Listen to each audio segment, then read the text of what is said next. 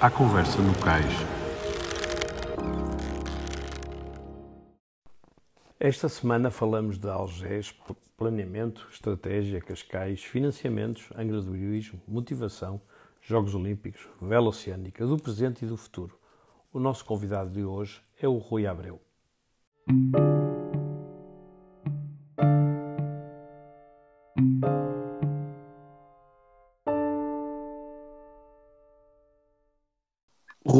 Abreu, bem-vindo ao podcast do LX Shelling, à Conversa no Caixa.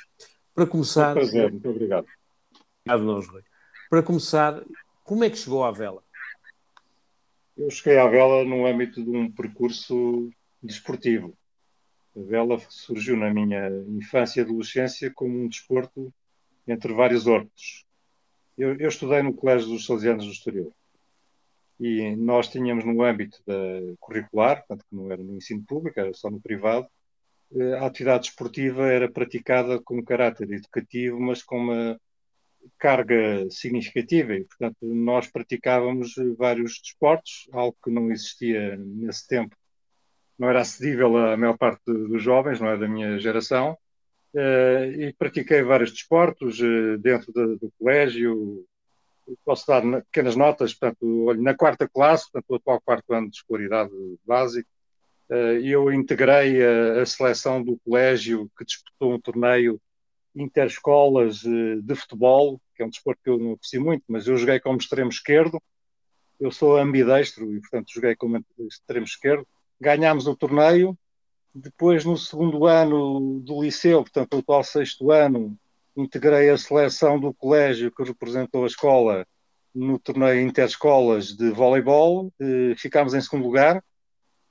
E a partir daí comecei a jogar vôlei federado pratiquei judo nos Bombeiros de Estoril, fiz uma experiência de hockey patins no Dramático de Cascais, portanto, estou a falar, eu vivi sempre entre a parede e Cascais, até aos 20 anos de idade, e a vela apareceu num contexto de, dos antecedentes familiares, portanto, a minha família paterna é originária da zona de Aveiro, eu, o meu pai tinha também, o avô dele, praticado vela na RIA e, uhum. e uh, o interesse surgiu aí. Portanto, a certa altura, com dois ou três amigos, fomos para o Clube Naval Cascais aprender vela e tive lá algum tempo. Também fiz um. Portanto, não, nunca fui praticante federado na, na juventude de, de vela, não é? Fui praticante federado, sim, de voleibol, joguei voleibol federado muitos anos. A vela era sempre uma atividade desportiva, como outras que eu praticava. Foi assim que apareceu a vela o, o, o é um bom exemplo do momento sem corrupção, não é? Quer dizer, eh, sempre o desporto sempre teve uma preponderância na sua vida. Diga-me uma coisa, a vela em alguma altura, eu sei que tem uma vida profissional cheia e, teve e tem, continua a ter, a vela em algum momento foi um escape para a sua vida profissional. Muitas pessoas ligam o mar e a vela e o, aquele ambiente e o, e o cheiro a mar e tudo isto, a vela em algum momento foi um escape positivo para a sua vida profissional? A, a vela, como atividade esportiva, foi sempre um complemento da minha vida pessoal e profissional, porque tendo uma vida profissional intensa, a prática desportiva é fundamental para nós termos um, digamos, sermos saudáveis, não é? E, e, portanto, a, a, vela, eh, para quem pratica vela, o regresso após um dia intenso de, de atividade desportiva, muitas vezes em contexto competitivo, nós vimos outros, pode-se dizer assim, vimos outros do mar, não é? E, e, portanto a vela sim, a vela teve essa importância, como tem a natação, eu também fui nadador eh, de competição e portanto nado, continuo a nadar regularmente, portanto toda a atividade esportiva tem essa função. Exatamente. Oh, Rui, e agora entrando aqui mais num tema mais atual, o Sim. que é que o fez sair da sua zona de conforto e daquilo que preza tanto, no fundo, que é a sua privacidade e o seu mundo, para e candidatar-se à Federação Portuguesa, liderar uma lista candidata à presidência da Federação Portuguesa de Bela? Olha, falando da, da, zona de conforto, eh, eu de facto, quando nós combinámos a entrevista, eu dei-lhe nota de que não gostaria muito de falar de questões de âmbito pessoal e profissional. Eh, porque eu sempre procurei preservar a minha privacidade, não é? Exato. E ao longo da vida tive vários convites, ainda este ano tive vários convites para exercer atividades de natureza política ou partidária. além de não ser a minha vocação fazer esse tipo de atividade, eu sempre, sempre recusei, e recusei vários convites de vários partidos, porque a minha privacidade é algo que eu preservo bastante. Acontece é que em 2019, tentando ser aqui sucinto, em 2019, em maio, exatamente, eu estava em Viana do Castelo passar uma semana no âmbito de, do trabalho de terreno da minha investigação do doutoramento que eu realizei. Eu estive lá, entrevistei uh, o Departamento do Desporto, os agrupamentos de escola, o desporto escolar local e regional, os clubes locais náuticos, a minha tese foi no âmbito do desporto federado náutico, e assisti também um, ao, ao, encontro, ao, ao, Campeonato Nacional do Desporto Escolar que se realizou nessa altura em Viana e em Caminha. E falei com muitas pessoas, não é? Eu gosto muito de falar com as pessoas, porque aprende-se muito a falar com as pessoas. Uh, e eu constatei que uh, havia, que eu já estava no terceiro ano de, de investigação, e que havia um conjunto de fatores que eram transversais ao país. Eu percorri mais ou menos o país todo e encontrei eh, problemas semelhantes e preocupações semelhantes. E comecei a perceber que estava a adquirir um conjunto de, de informação que poderia ser partilhado com outros. E em julho fui aos Açores, portanto, tinha um case study também nos Açores, e estava eu na terceira, portanto, em Angra, eh, depois de uma reunião com a Direção Regional do Desporto, a falar num clube, que é o Clube da Angra, e perceber que, afinal, apesar da distância, as questões eram semelhantes, havia interesses conjuntos e problemas comuns que poderiam ter soluções comuns. E essas soluções passariam, na minha perspectiva, a minha tese, aquilo que eu defendo, é que esta solução da situação em que se encontra a modalidade de vela, que eu classifico como de impasse, se nós fizermos uma análise longitudinal a 10 anos, verificamos que a evolução é, é muito residual. E a resolução dos problemas passa por nós implementarmos medidas de natureza colaborativa entre os diversos atores do sistema, do, do setor do desporto. E, portanto, foi uhum. basicamente isto que me levou a candidatar. Eu, ao longo da minha atividade associativa, eu sempre fui, uh, sempre tive uma ligação forte a clubes desportivos. Eu sou sócio, neste momento, de quatro clubes uh, e já fui sócio de vários outros, portanto, uhum. sempre participei em exercer cargos diretivos nos clubes, uh, diversos níveis, sempre me disponibilizei para isso, não é? Uh, e, portanto, tendo um conhecimento do facto de, da atividade desportiva federada da modalidade, porque eu participo intensamente nisto desde talvez 96, eu cheguei à conclusão que poderia dar um contributo diferenciado para que a modalidade consiga uh, progredir e dar um salto qualitativo. Troquei impressões com um conjunto de pessoas, ainda em 2019, enfim, amadureci esta ideia, troquei impressões com várias pessoas e concluímos, não fui eu que concluí, fomos concluímos um pequeno grupo de pessoas que este projeto poderia fazer sentido e tentámos montar o projeto. E aqui estamos para, para apresentar o projeto às pessoas e tentar fazer passar a mensagem de que o nosso projeto tem valor e pode ser diferenciador no crescimento da modalidade. É isto, é, não é mais que isto. Mas, e, e diga uma coisa, dessa análise que fizeram e de, dessas conclusões que, que, chegaram ao longo deste tempo, uh, quais considera que são neste momento os principais problemas da vela em Portugal? Acho que, assim, repare, uh, os problemas da vela é, uh, enquanto modalidade federada, a, a, vela federada não consegue ter um crescimento sustentável, quer do ponto de vista do, do, número de praticantes, há um conjunto de itens que podem ser empregos na avaliação da performance da, da, prática desportiva, não é só o resultado internacional, a medalha olímpica ou o diploma olímpico que serve como critério de avaliação.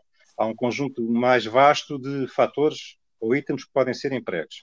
Do ponto de vista desportivo, como também do ponto de vista financeiro, Uh, há um conjunto de, de, obstáculos que necessitam de ser ultrapassados. Repare, a vela representa em Portugal 0,035%, não chega a 0,1% do número de praticantes federados do país, sem futebol. O futebol vale 30%. Sem futebol. Ou seja, tem um peso totalmente residual. É uma modalidade que depende, atual, neste ano em que estamos, 21, depende a 85,5% de financiamento público do Estado Central. Portanto, temos uma base de, de, prática desportiva baixa, nós somos menos de 2 mil eh, federados e praticantes regulares serão pouco mais de mil, não é? Pessoas que vão participando em provas, Sim. não é? uh, temos um grau de dependência muito grande do Estado Central. E, ora, esta dependência faz com que nós uh, nos temos que entender com, com, com, a tutela, portanto, o IPDJ, no sentido de promover programas de, desportivos que, de algum modo, vão de encontro àquilo que o Estado pretende que aconteça. E nós. é portanto, nós... alargar a base? Não percebi, desculpa. É, o que o Estado pretende que aconteça também é alargar a base, portanto, é aumentar a base. É fundamental nós conseguirmos aumentar a base de praticantes. Para quê? Para termos massa crítica, dimensão, e para dotar os clubes, que é onde a prática desportiva base acontece, de capacidade e de sustentabilidade da sua própria atividade.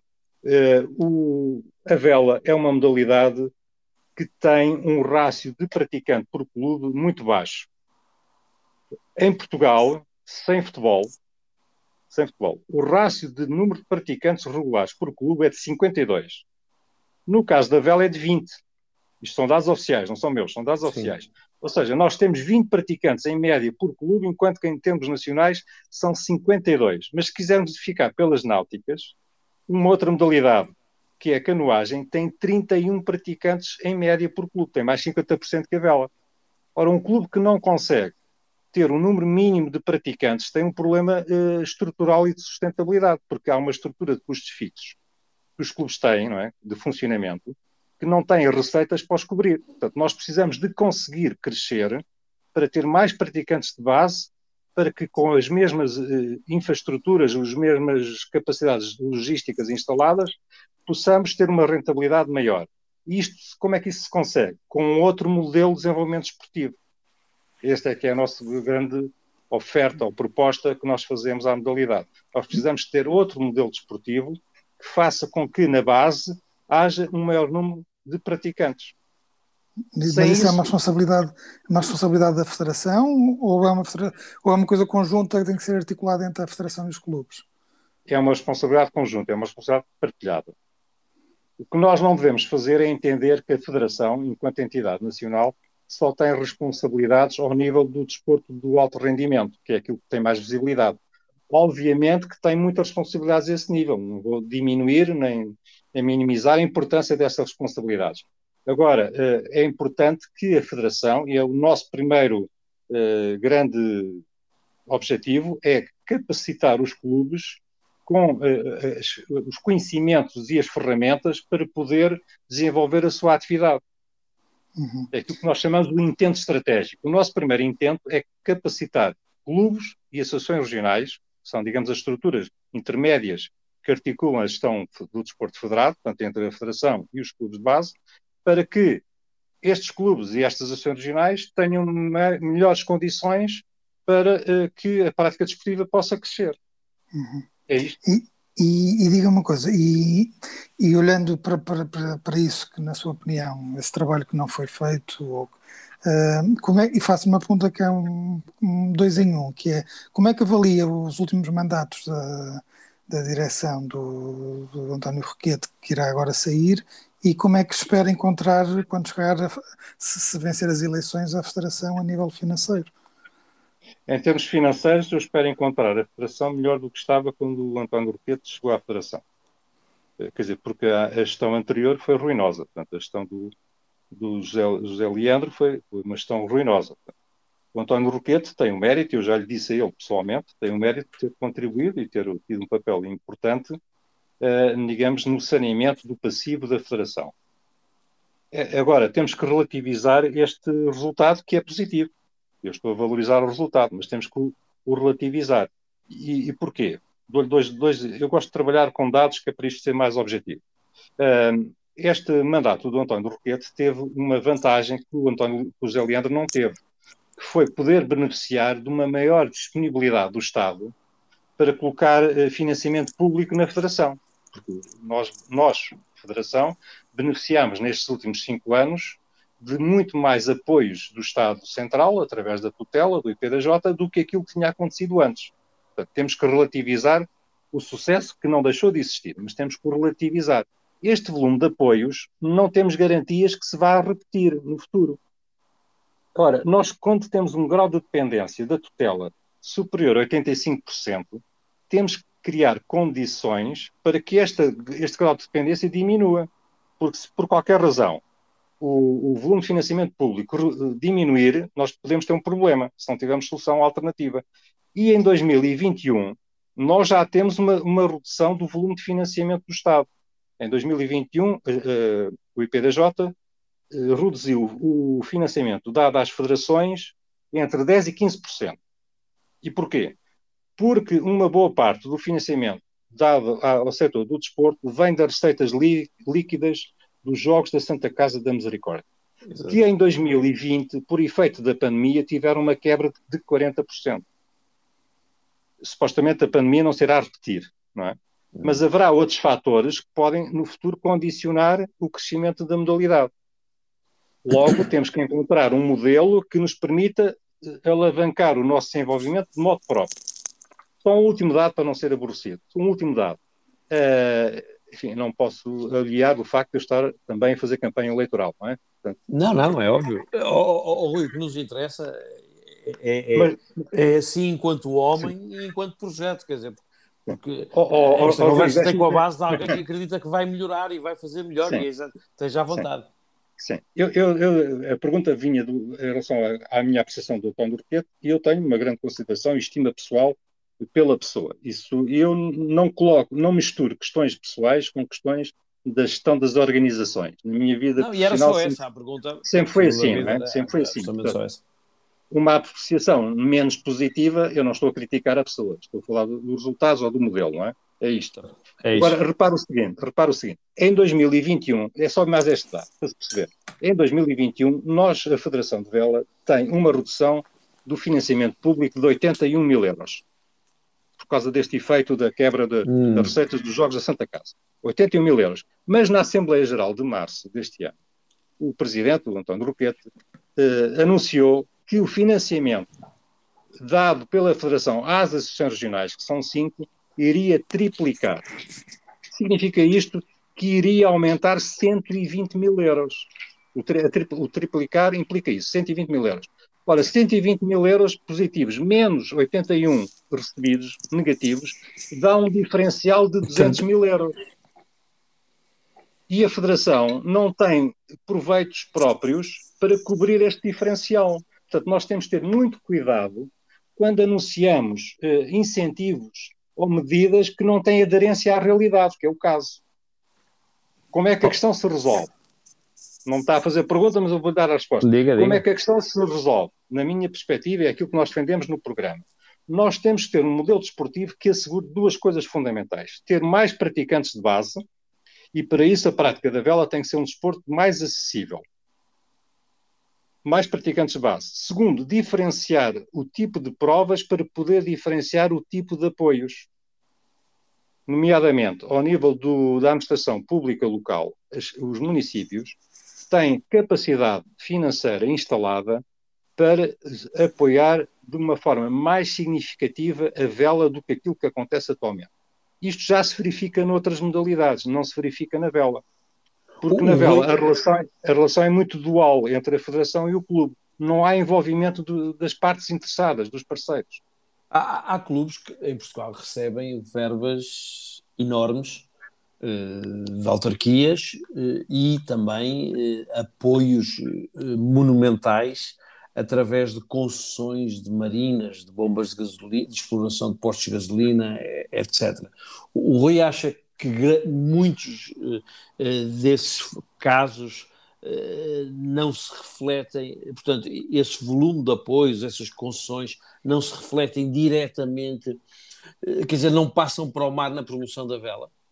O que eu estou a dizer é que há um espaço de aumento do, dos apoios públicos que não está a, ser suficientemente aproveitado. Portanto, além desses apoios que prefere, eu penso que em Portugal há apenas um clube, talvez dois, eh, que tem eh, receitas próprias por exploração de cedência de exploração de marinas. Penso que são dois clubes, não há mais uh, em Portugal. Há clubes que têm apoios financeiros significativos de municípios, e conheço uhum. dois em concreto, ou neste momento a pensar uhum. em dois, cujo valor ultrapassa os 200 mil euros. Exatamente. Por, por clube. Assim como também há apoios muito significativos dos governos regionais da autonomia dos Açores da Madeira, nos uhum. apoios às estruturas uh, regionais e locais. O que eu estou a dizer é que, sem prejuízo, há espaço para que estes apoios aumentem significativamente. Como? É importante que os municípios também tenham um interesse, tenham um interesse local. Ou seja, o apoio que é concedido ao, ao associativismo, seja desportivo, ou cultural, ou musical, é função do, dos interesses que as forças políticas municipais têm em fazer chegar aos seus eh, munícipes eh, os financiamentos Exato. disponíveis. Ora, claro. a, a, o volume de financiamento que está eh, alocado à vela, comparativamente, isto aqui a análise implica sempre relativizar as coisas. Exato. Se nós fizermos uma análise comparativa com outros setores associativos e com outras modalidades esportivas, apesar de, de alguns exemplos que nós já vimos agora aqui, em que uh, há, há, clubes que a receber valores de, de, apoio significativo, nós estamos muito aquém daquilo que os outros conseguem. A questão é esta, é que nós estamos muito aquém. Portanto, se nós fizermos uma leitura em termos relativos, a realidade muda significativamente. O que eu estou a dizer é que um outro modelo desportivo que implica os parceiros locais uhum. potencia os apoios desses mesmos parceiros locais. De uma forma estruturada e estratégica, e não de uma forma avulsa. Sim, Porque há, há, há, quem consegue, tenha capacidade e competência para conseguir esse tipo de apoio, e há quem precise de, de ajuda para lá chegar. É verdade. É preciso ferramentas. E essa é a função da Federação. Exatamente. E até é nós, por exemplo, queremos criar o gabinete do clube. Porquê? Porque há, há um conjunto de, de requisitos têm grande complexidade técnica e que requerem muito conhecimento, não é suposto que todos os clubes tenham, porque os clubes são estruturas amadoras, de modo é geral.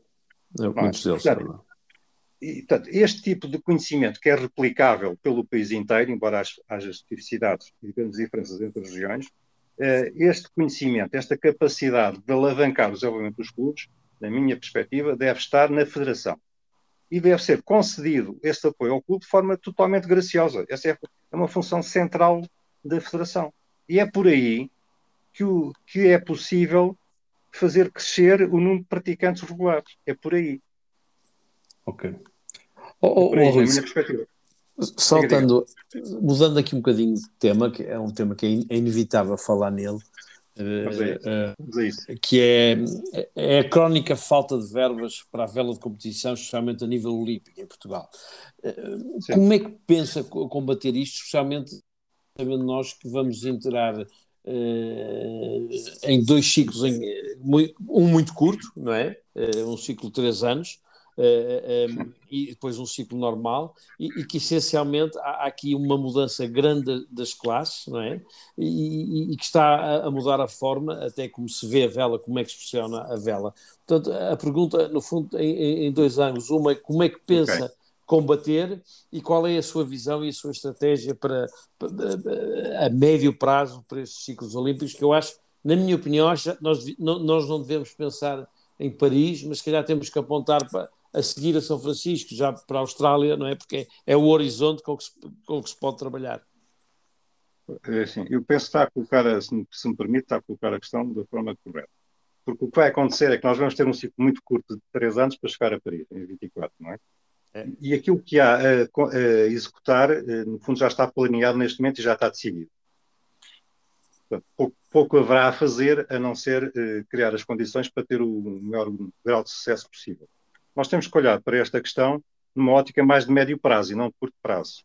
Aqui é a questão é que os próprios contratos, programa existentes entre o Estado Central, o Comitê Olímpico e Paralímpico e as federações têm uma ótica, uma visão muito de curto prazo.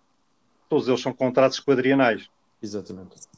Ora, os contratos quadrienais, não, quando a prática desportiva eh, implica que eu preciso de planear a 8, 12 anos para conseguir resultados de nível mundial, não é? performance Exatamente. de excelência de nível mundial, e quando nós temos uma lógica de, de gestão desportiva em Portugal de ciclos quadrienais, porque interessa muito o resultado do curto prazo, o Exatamente. ciclo quadrienal também é o ciclo do decisor político, não é? É o mesmo ciclo. É óbvio.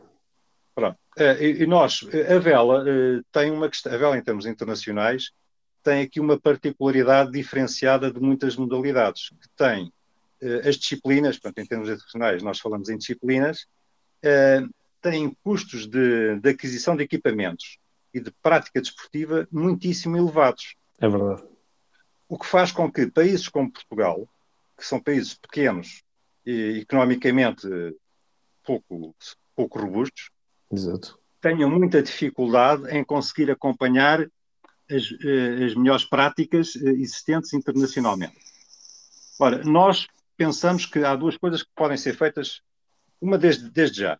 Nós devemos dar uh, maior ênfase àquilo que de bom tem acontecido. O que de bom tem acontecido nos últimos anos na vela em Portugal é de conseguirmos ter trazido para Portugal um conjunto de eventos internacionais. Isso há que reconhecer. Uhum. Ora, estes eventos internacionais devem ser aproveitados, e aí é que eu penso que isso não tem acontecido de forma suficiente, devem ser aproveitados para dar oportunidade aos nossos uh, velejadores em fase de formação uh, terem contactos internacionais, porque estamos a falar de contactos a baixo custo, não é? São contactos que ocorrem dentro do próprio país. Portanto, dentro de portas esta, formação. Exatamente. Esta, esta oportunidade deve ser uh, expandida, parece-me a mim. E nós temos algumas medidas no nosso programa nesse sentido. Uh, depois temos que olhar. Há uma questão que, que não é só da vela, é das modalidades esportivas em Portugal. Há, se, nós, se os nossos recursos são finitos e são insuficientes para aquilo que nós pretendemos fazer, temos que fazer opções. Dou-lhe um exemplo e não tenho nenhum problema em ser O exemplo da classe 49R, é? tivemos hum. a nossa tripulação nos jogos teve um bom resultado. Exatamente. Nós, nós, nós não temos provas nacionais daquela classe de barco, de embarcação não, em Portugal. Não. não temos. Mas também não temos o, o, o 29R, não. que é a classe dos júniores. Também não temos. Não, não. Ora, se formos aqui ao lado da Espanha, os espanhóis têm. Têm muito, é verdade. E muito, têm e muito. Houve um campeonato do mundo agora em Valência, é? recentemente, em julho, penso que em julho, e, e, os dois primeiros classificados são espanhóis. No, no, no Europeu 29 tem, tem cinco tripulações neste momento, Espanha. A questão, exatamente, exatamente, tem toda a razão. A questão é como é que nós conseguimos. A, a, a vela é uma modalidade cuja progressão desportiva implica um, um permanente contacto em contexto competitivo. O andamento de uma tripulação ou de um velejador single, uh, só se, a evolução implica comparar andamentos. É como se costuma dizer, sim, comparar sim, andamentos. Não, e esta comparação faz-se em contexto competitivo, não há outra maneira de o fazer. E se nós estamos a, fazer opções por classes de embarcações que não existem em Portugal, para termos esta evolução, implica que os nossos velejadores estejam a treinar e a competir no estrangeiro. Óbvio. Não há outra alternativa, não é? É óbvio. É como... Ora, se nós já temos recursos financeiros limitados, estamos, digamos, a crescer esses custos de, de desempenho de, de, realização da atividade. Disse-me o António Roquete, eh, numa conversa pessoal que eu tive com ele, e enfim, não me pediu segredo, também não é um assunto para que seja, para que seja segredo. A preparação dos 49 custou, neste ciclo olímpico, custou cerca de 350 mil euros. 350 mil euros é um terço do orçamento anual da Federação e 10% do orçamento de um quadriênio. O, o, o, o, Lima e o Costa queixaram-se, queixaram-se a minha interpretação, a certa altura, que não dispunham de capações, portanto, de velas Exato. suficientes para se prepararem para os jogos. Tem uma ideia disso, não é? Hum. Apesar do esforço financeiro feito, que digamos em termos relativos, eu gosto de ver as coisas em termos relativos, sim, sim. foi muito significativo face às disponibilidades existentes, apesar de tudo foi insuficiente. É um facto. Na, na, ótica deles foi insuficiente. É, é, a ótica deles é quando comparada com as outras equipas, não é? O volume de pneus que, um, que, um, que, que, que, os outros Fórmula 1 têm comparado com os pneus que eles têm, não é? Isto numa linguagem mais comum. Exatamente. Portanto, isto, isto é um, um dos dados do problema. Portanto, um, dos outros, um outro dado do problema é que, de facto, o Estado português coloca eh, eh, recursos financeiros comparativamente com os outros países europeus em menor, em menor quantidade, em menor valor. Uhum. O rácio, aliás, há um estudo recente encomendado pelo Comitê Olímpico, que eu penso que deve ter conhecimento, se não tiver, até lhe posso dispensar, uh, que foi apresentado recentemente uh, uh, recentemente, que é um estudo feito pela, pela PwC. É? Exatamente, a Price. Se chama Estudo Caracterizador do Setor do Desporto em Portugal hum. uh, e que vem evidenciar aquilo que, no fundo, já era um pouco conhecido, mas que agora está sistematizado. Portanto, o rastro de financiamento uh, per capita dado ao setor do desporto em Portugal é inferior ao dado noutros países. Mas eu volto aqui, é, isto é um facto, mas eu volto a relativizar é que o nosso nível de desenvolvimento económico também é inferior ao dos outros é, países. Exato. É uma pescadinha rápida.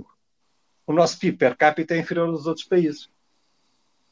E, portanto, é sempre dramático. Nós temos que fazer opções em que temos que fazer opções implica valorizar algo e subvalorizar algo outro, não é? Há, há, há, há, um modelo na Nova Zelândia que, oh David, desculpa lá, é, mas há um modelo na Nova Zelândia que, que, que, eu acho que é muito engraçado, que é uh, os neozelandeses qualificam-se, é? eles são, qualificam-se para os jogos, garantem mínimos, é?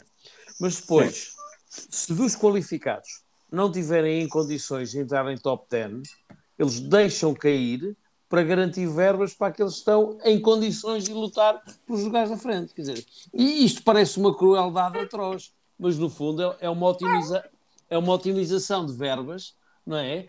Num país que até a, a, a vela é vista como quase cá o futebol. Eu percebo essa necessidade. Há que tomar opções, por mais duras que sejam, não, não há outra forma. Quer dizer, e casa que não tem pão, todos ralham e ninguém tem razão, não é o que costuma dizer. David, desculpa Rodrigo, lá, motivo. Rodrigo, ainda bem, ainda bem que trouxe esse exemplo, não, não fui eu a dizer, foi você. Portanto, a Nova Zelândia é uma referência na vela, em termos mundiais, não é? Uh, é um país que tem uma população com a dimensão idêntica à nossa, é? mas é tem um desenvolvimento, um desenvolvimento, económico superior. Tem diferenças culturais, é? é um país de raiz anglo-saxónica e nós somos um país de raiz eh, latino. Uh, e eu penso que é por aqui, é pela diferença de natureza cultural que existe a dificuldade de fazer as opções. Porque, quer dizer, do ponto de vista racional, quando nós temos recursos limitados e queremos ter sucesso, temos que fazer opções. E, e, a realização de opções exclui qualquer coisa. E nós, eh, por razões culturais, temos muita dificuldade em fazer este tipo de opções. É e não as fazemos, acabamos de não as fazer. Queremos ir a todas, não é? Uh, e eu penso que há, que há que ter a coragem, isso que nós nos propomos na candidatura, ter a coragem de fazer opções. Nós, em Portugal, na minha perspectiva, e eu conheço mais ou menos as pessoas, não temos um problema, ao contrário do que anda a ser dito, eu não creio que haja um problema geracional de substituição de, dos velejadores que agora são quarentões. Eu penso que temos gera, uma nova geração. Abaixo dos 25, temos um número bastante interessante de velejadores de grande potencial. Uhum. O que nós temos que assumir e ter a coragem de fazer é fazer opções direcionando esta atividade destes jovens para classes de, de, embarcações nas quais nós possamos ter no futuro maior probabilidade de sucesso eu acho que este é o grande desafio que se coloca um, presidente da Federação Portuguesa de Vela. É conseguir uhum. fazer opções, ter a coragem de fazer opções e assumir o ónus dos resultados. Nós é não podemos antecipar os resultados, eles não, não são necessariamente 100% positivos. Não, não são necessariamente. E, e, fugindo um bocadinho também, falando dessas opções, fugindo um Sim. bocadinho da, da vela olímpica, uh, no resto, quais, são, quais vão ser as prioridades da, da sua direção se vencer?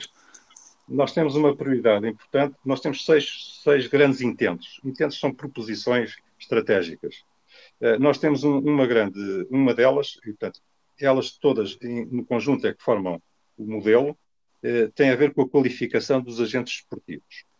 É um tema, se calhar, difícil de falar em dois, dois minutos, uhum. mas uh, nós propomos, digamos, desmaterializar a formação e, na fase da formação teórica, eh, fazê-la uh, online à, à, medida do cliente, para usar uma, uma, expressão mais simples de perceber. Ou seja, o que nós temos atualmente é um modelo que tem uma carga, uma concepção que eu classificarei como administrativa. Abre-se uma inscrição para um curso e aquilo está aberto durante uns dias e o curso ocorre em determinado momento do ano, parte uhum. teórica.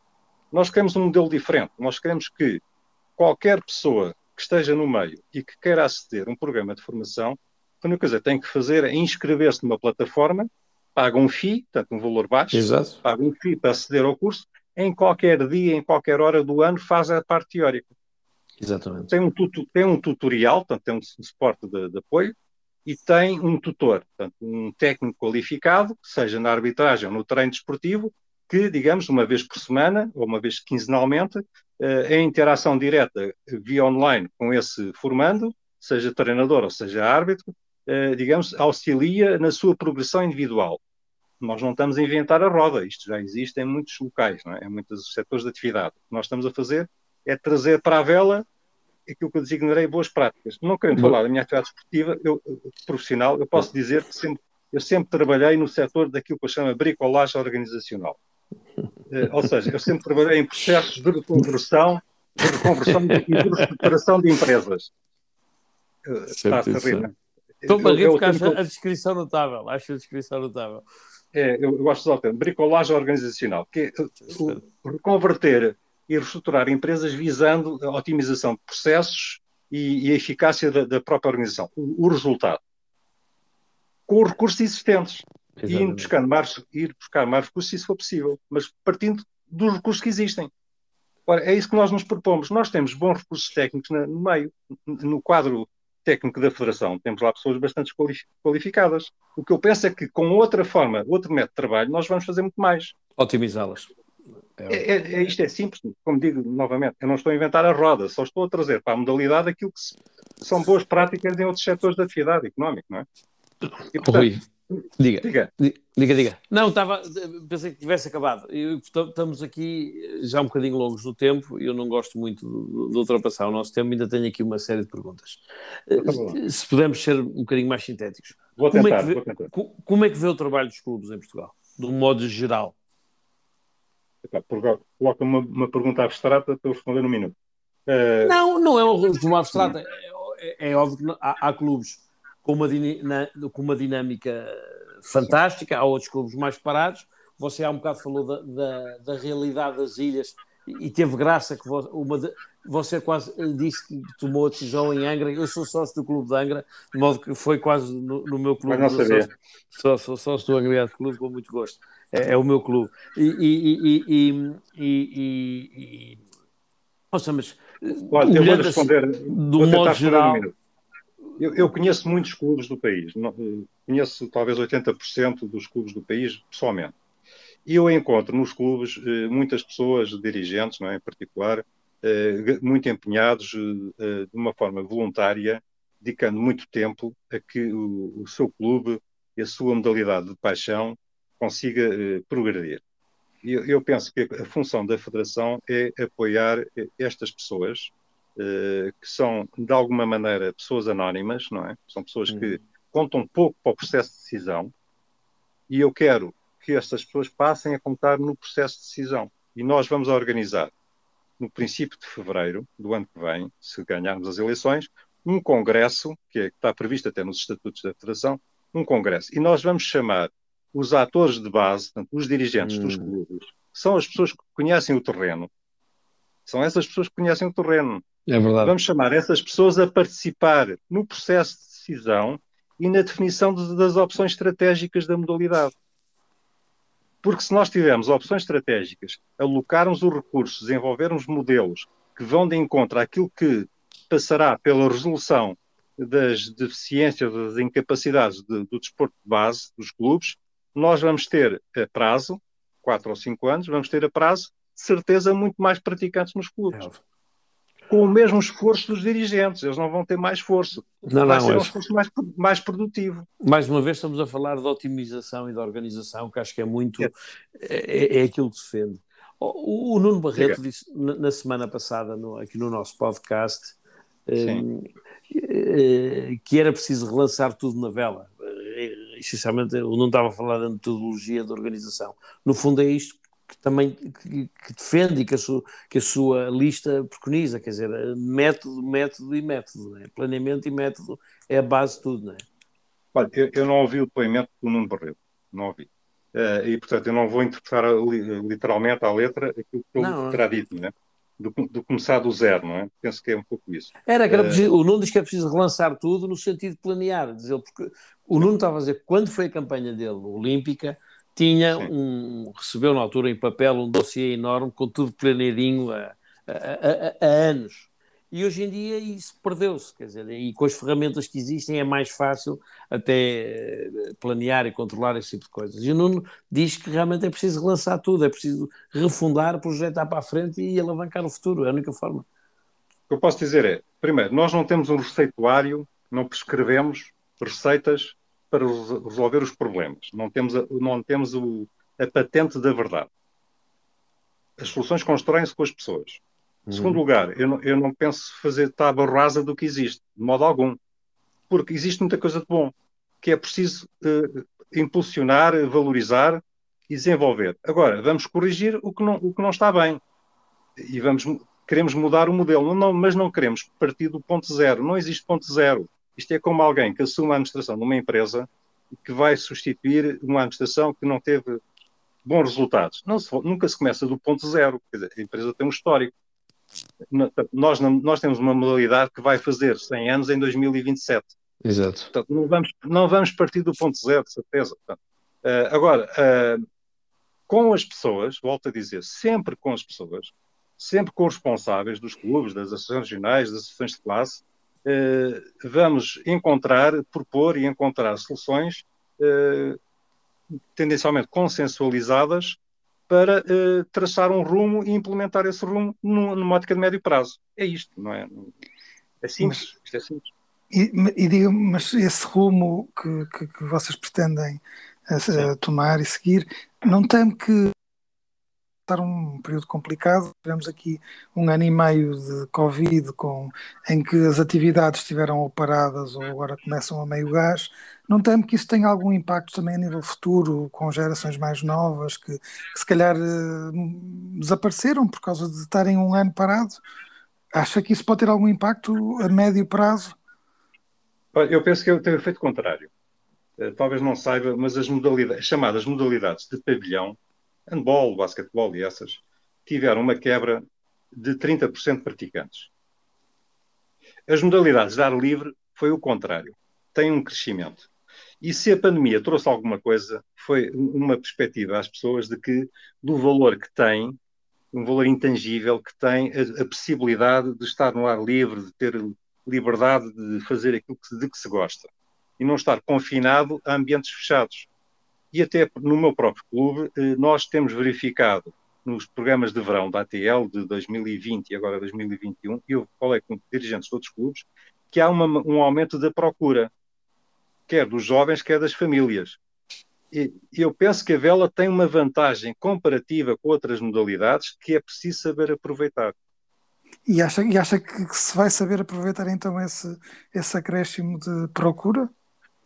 Nós... Tem, tem, tem percebido que da parte dos clubes tem havido essa, essa, ou seja, essa consciência de que se calhar é um momento que deve ser aproveitado? Eu, eu creio que os clubes têm essa percepção tem essa percepção. Agora, a Federação tem uma missão, que é ajudar os clubes a consolidar essa oportunidade. E essa missão, eu penso que é indispensável que, que a Federação assuma. Oh, oh, oh, Rui, saltando agora aqui, ainda outra vez o tema, um, em Espanha, no, no, novo quadro federativo, passou a haver Sim. um departamento em que olha para a vela oceânica. Uh, pensa que em Portugal devemos seguir o mesmo caminho? Ou qual é a sua visão para a vela oceânica? Portugal é um país euroatlântico. Portugal é um país euroatlântico que só tem independência porque tem uma identidade atlântica. Uh, nós somos uh, três regiões, né? duas regiões autonómicas, Sim. Açores e Madeira, e outra região continental, né? que é o continente de onde uh, faz todo o sentido que, que, Portugal, até por razões de soberania, que tem uma área, uma zona económica exclusiva muito grande em termos mundiais, uhum. uh, na vela também seja capaz de, aproveitando aquilo que pode ser o desenvolvimento através da Estratégia Nacional para o Mar, implementar uh, um modelo em que a vela de natureza oceânica se possa desenvolver. Agora, estamos num ponto de partida ou num estádio baixinho, não é? Nós não nos comparamos nem com os espanhóis nem com os franceses, não é? Estamos num, num, ponto, num, num estádio baixinho.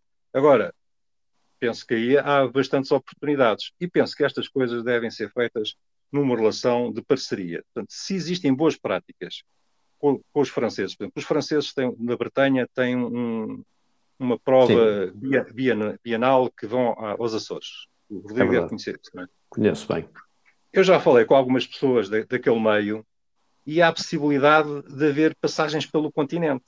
É verdade. Não foram ainda aproveitadas.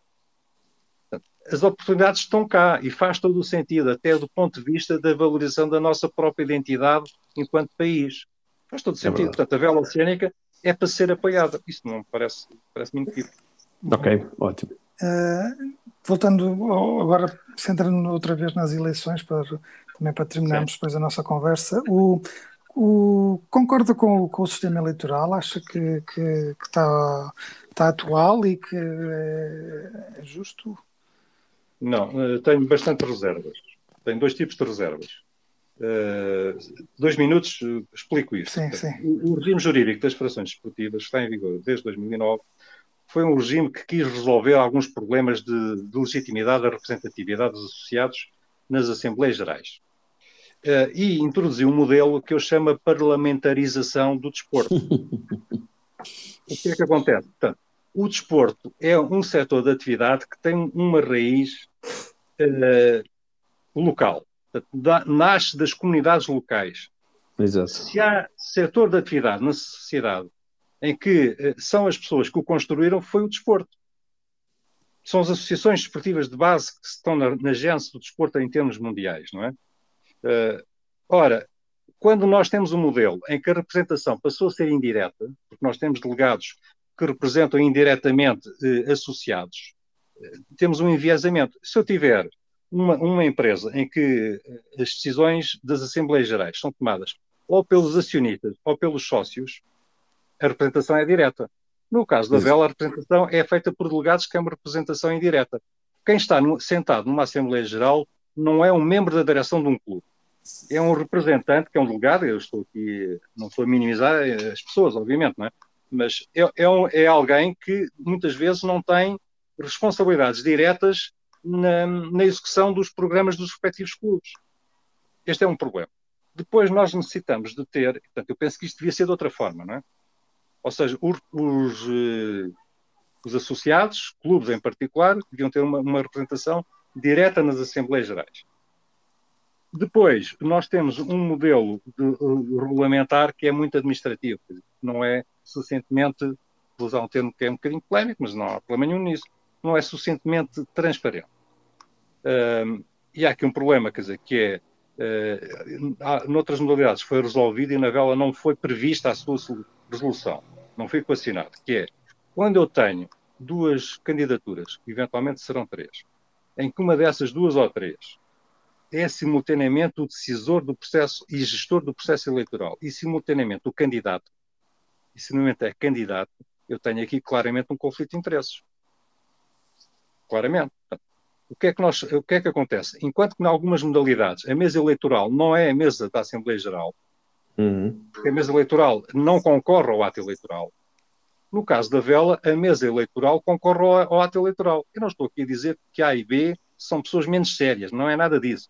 O que eu estou a dizer é que, para salvaguarda eh, dos princípios da, da transparência e da independência das partes, a mesa eleitoral não deveria ser constituída por pessoas que são candidatos. É isto.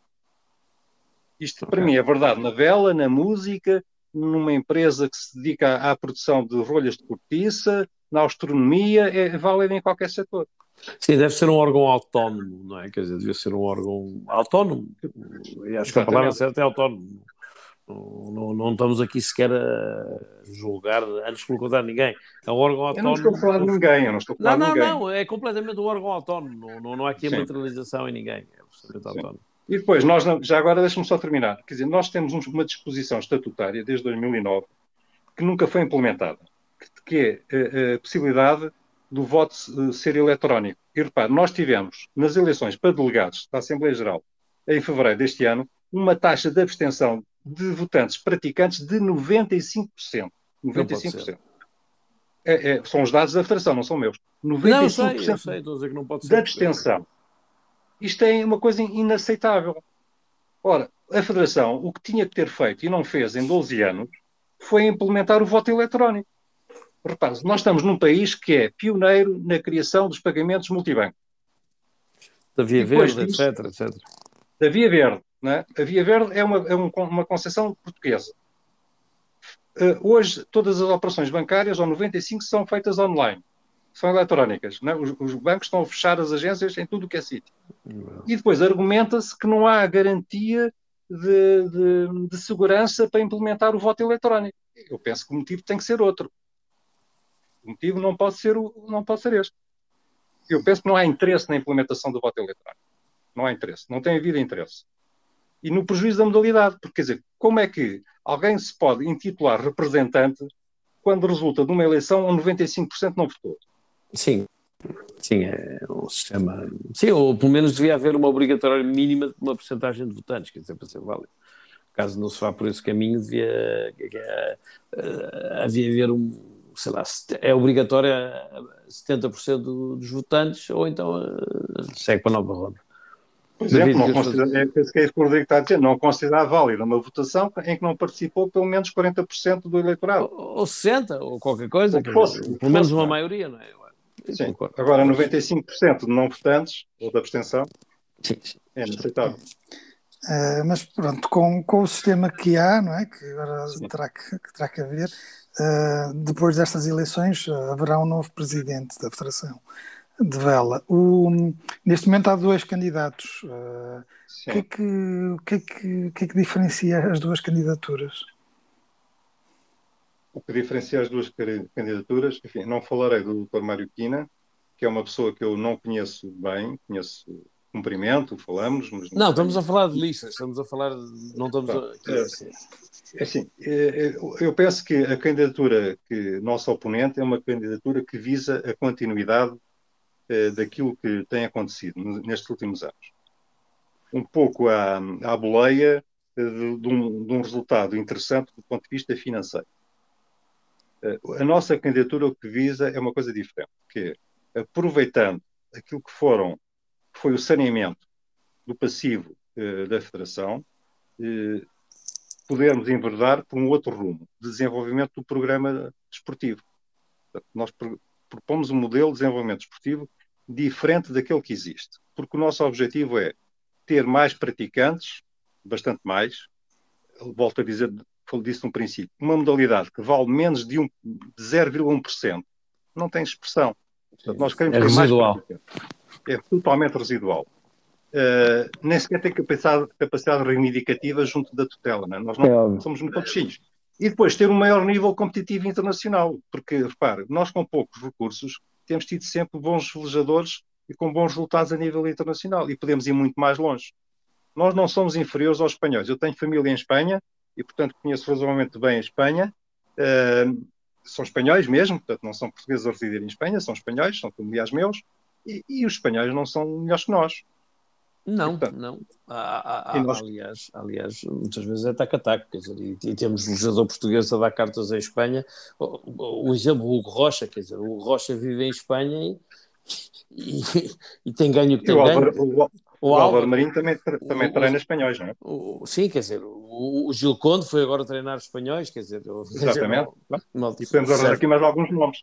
Sim, e, portanto, é, o que nós defendemos é mudança de, de, modelo, mudança de rumo. Usamos a expressão virar de bordo, mudar de rumo. É, porque continuar no mesmo rumo não nos leva para o rumo certo, não é? Não nos leva a conseguir atingir estes resultados, que é maior número de praticantes, maior uh, nível competitivo, maior expressão internacional. É isso que nós pretendemos. Rui, para acabar, aqui uma última pergunta. O nosso tempo Diga. vai longo. Sim. Qual é o maior legado que gostaria, que quer deixar na Federação? Concretizar estes objetivos. Rui, e, e, muito... e deixar. E de, concretizar estes objetivos e deixar, que eu acabei de dizer, e deixar as bases para quem vier a seguir, seja quem for, tenha um patamar de, de, iniciar a sua atividade melhor do que aquele que existe hoje. É, é isto. Rui, muito obrigado pelo seu tempo. Uh, foi um prazer tempo. falar consigo e, como se diz na vela, bons ventos, ou que os ventos corram de feição. Até breve. Muito obrigado pelo vosso convite. Sim? Tá, obrigado. Um abraço aos dois.